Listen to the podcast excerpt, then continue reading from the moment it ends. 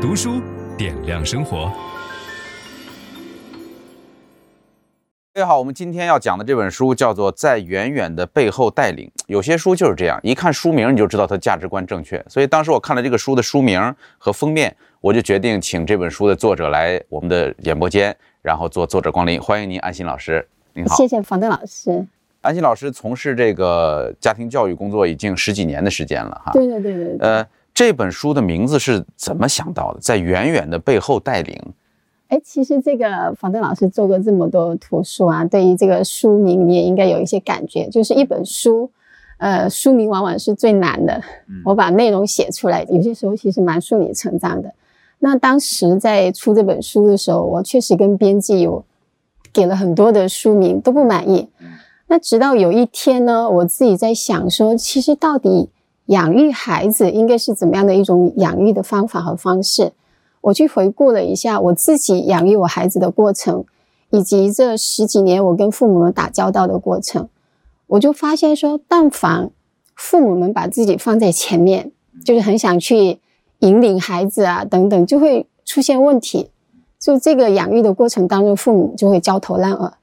然后我就去去想，哎，什么样的一种养育的姿态？反而能够令到养育这件事情轻松一些呢？比如说，我们在一个场景里，我们跟孩子有一些活动，通常当父母们愿意置身其后，观察、观察、跟随，然后去跟孩子保持这样的一种连接，它又不是断开的，就是这种置身其后，我就觉得是一种最好的一种方式。那我就想，诶，那么置身其后，突然我就有一个词就冒出来，那就是。我们虽然是带领，但是是在远远的背后去带领。于是我当时就把这个书名发给我的编辑，编辑说：“哎，就这个了。”确实，他有一种矛盾感存在，因为我就在生活中观察很多父母哈，走两个极端，要么就是他完全控制，他要求孩子按照他的想法做，这个很强迫，那最后的结果大家都能看得到，父母很累，孩子很累，而且不愉快。对。还有一种呢，他说：“樊老师，你不用跟我讲，我已经学会了。”不就是放养吗？就完全放弃了带领这件事儿，是就是孩子的价值观他也不塑造，孩子的行为他也不管，最后孩子变得没有规矩。这就是我们说，如果你简单化的去处理父母跟孩子的关系的话，就容易走这样的极端。但是如果能够做到在远远的背后带领，就虽然你让孩子成为了他生活的主角，他在前面走，嗯，但是实际上我们用价值观在引领他。对对对，这就是这本书的内涵哈。是是，您所做的这个教育方式叫 PET。对，就是父母效能训练啊，呃，能不能跟大家解释一下什么叫父母效能训练呢？嗯，那我所做的这个呃这么些年我在讲的一个课程，就是这个刚才你提到的 PET 父母效能训练。那这个课程呢，它其实是一九六二年的时候就有了。嗯啊啊，这个课程我们对它有一个名称，我们把它叫做全球第一父母课程。那其实这个第一呢，并不是想标榜它是全球最好的这种亲子教育，它它不是不不是这一层的意思。那它的意思是说，在时间性上面，呃，课程的创建者叫托马斯·戈登。那托马斯·戈登呢，是他其实是以人本主义心理学的一个心理学家。那当时在一九六二年的时候，全球还没有说一门课程是专门为父母们设计的。但是他因为他的工作就接触大量的父母孩子，所以他当时就在想说，全球所有的行业在他上岗之前，他都必须得接受一些培训。但是偏偏这个天底下最多人在从事的这个职业，也就是我们父母这个职业，没有人去培训，所以父母们其实也就是摸着石头过河。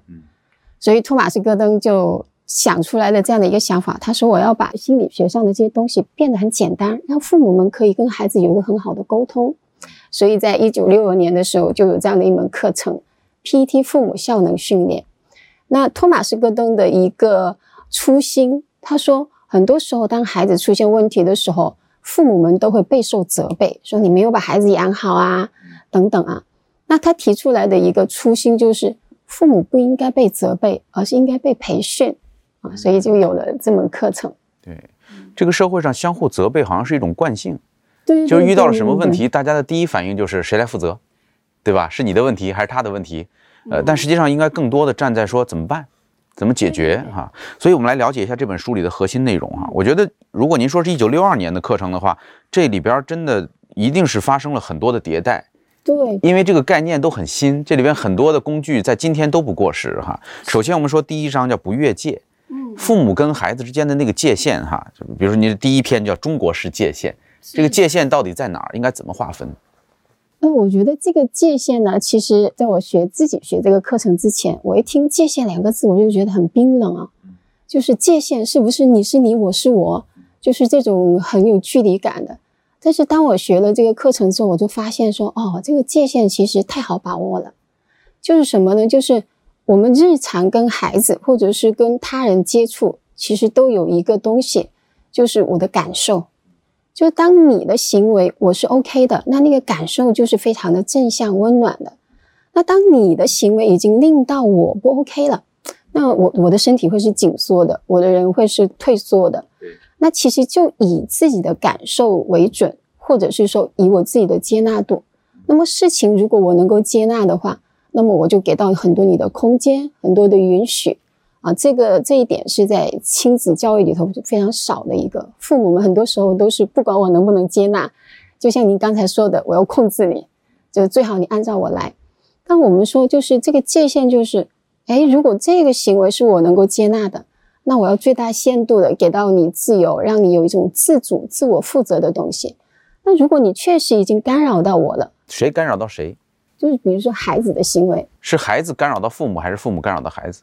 呃，孩子，因为这个是从我的我为主体，我从我的感受来出。从父母的角度出发，对孩子的感受，如果让我不舒服了，对，如果让我难受了，嗯，那我会怎么样呢？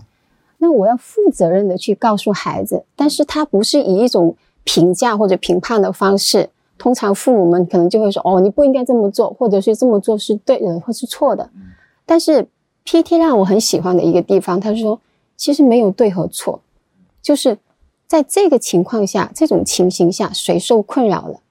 你比方说这个，呃，父母想要休息，然后孩子发出很大的声响，那我们传统来说，我们就会觉得这孩子不乖，他不好，他不顾及别人，是吧？”但是其实在这里真正产生的一个事情是，哎，孩子在快乐的玩耍，但是我我不 OK 啊，我被干扰了。